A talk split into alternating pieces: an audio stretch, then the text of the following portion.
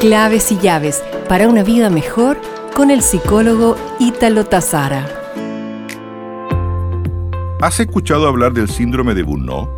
Hoy deseo ofrecerte un espacio para hablar de él.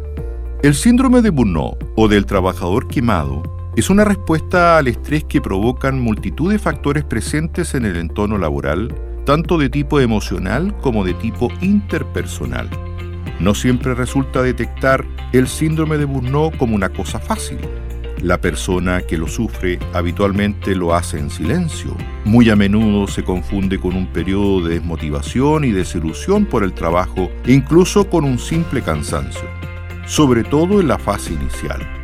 Ahora bien, conforme pasan los meses y el cambio en el individuo se aprecia a distintos niveles, el diagnóstico se hace más evidente.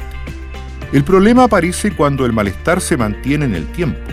Así el agotamiento emocional y mental se le suma una falta de atención y concentración, la falta de ilusión, la negación de la realidad, la falta de apetito, el insomnio y el cansancio físico son algunos de los principales síntomas que aparecen como reflejo del sufrimiento.